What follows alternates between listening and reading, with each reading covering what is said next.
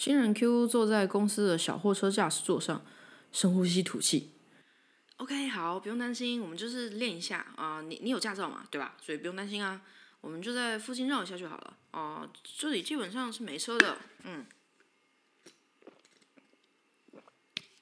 我在旁边啊，你不用担心。小主管坐在副驾，对着新人 Q 打气的说道：“好。”新人 Q 放下手刹车，脚踩离合器，另一脚补了一点油门起步，再全踩离合器换二档，在冒雨的小社区里开启了货车，一连绕了好几圈。好，很好，很好，慢一点，慢一点。对对对对，很好，很好。小主管在一旁打气道：“新人 Q 很怕开货车，因为从小原生家庭给他的感觉就是，只要他一上车就会马上被撞死，然后摧毁整个家的幸福美满，会给家人找麻烦。”本人死了也就算了，很多时候是有法律刑责的问题了。发生了这个屁股可是很难擦的，所以这一直是他的坎，他不敢开车。小主管知道这件事情后，马上找了时间让新人 Q 练车。但新人 Q 真的很怕那种大台风天半夜的风雨交加，如果是他当班，有人叫休，他很可能要杀去桃园开货车，一路风雨无阻的开去淡水，会不会停车还是个大问题。到了以后会不会修，也是一个更大的问题。怕？你以后等等，你怎么会怕呢？你怕什么？老板娘很不解。你都二话不说跟我认识不到两天就去菲律宾当翻译了，你会怕这些？之后还给新人 Q 开自己的白色 B N W 修理车，我都没在怕了，你怕什么？开，不要怕。没想到新人 Q 会这么害怕，这样以后要怎么跑驻点？新人 Q 也知道这是个大问题。就硬着头皮脱了鞋，全神贯注地开着老板娘几乎全新的车，一路顺利地开到指定的定点，拉好手刹车，边发抖边下车。新人 Q 也很不好意思，因而且新人 Q 还有个更深的恐惧，但他从未跟人说过，他怕老板娘跟老板会非常失望，这个社会也会对他很失望，之后他就不能做任何工作了，所以他从未提起这件事。先说个比较简单的烦恼好了，他怕跟社会脱节。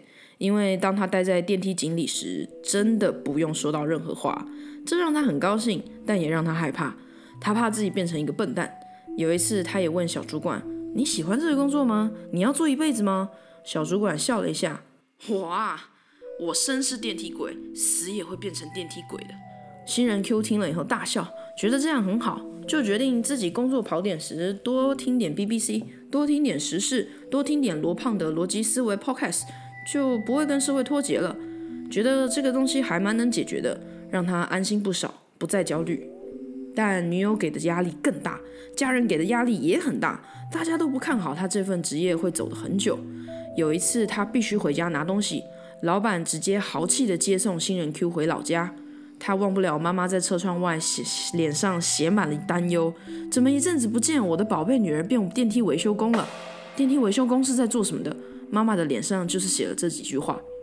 老板还向 Q 妈妈保证一切很安全，并称赞新人 Q 的未来不可限量。新人 Q 在后照镜里看到妈妈独自一人站在小巷里目送他们离开。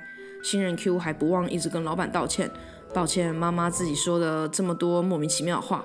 老板笑一笑说：“没事，自己的孩子都会这样的。”新人 Q 最大的烦恼是，当他在轿顶一个人的时候。或面对机房里巨大无动于衷的机器时，那个深深的寂寞感，他本来是很喜欢的。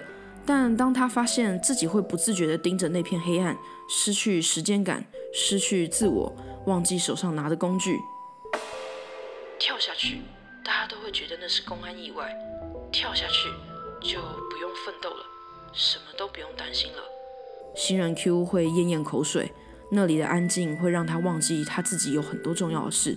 有很多他必须要做的事，有很多牵挂在他身上，但现在就是只有他一个人，静谧的大厦，就他一个人，跟一个触手可及的选择。跳下去，没人会怪你。在这个高达十五层楼的电梯井里，可以是你的棺材，你独一无二的大棺材。甚至不用跳，往前走一步就好，往前一步就好。对，脚轻轻抬起来。挪动一下就好了。新人 Q 很痛苦，他以为他自己早就好了，他以为自己准备要做老板了，准备要称霸蓝领阶级了。准备要去考七月的电梯维修执照了，准备练习拧出一条条最棒的缆线。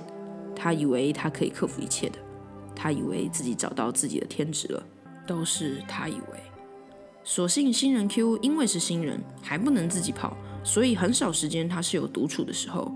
小主管从另一层楼跑回来，在某一层楼探头出来，对着站在轿厢的新人 Q 喊了一下：“进度如何啊？”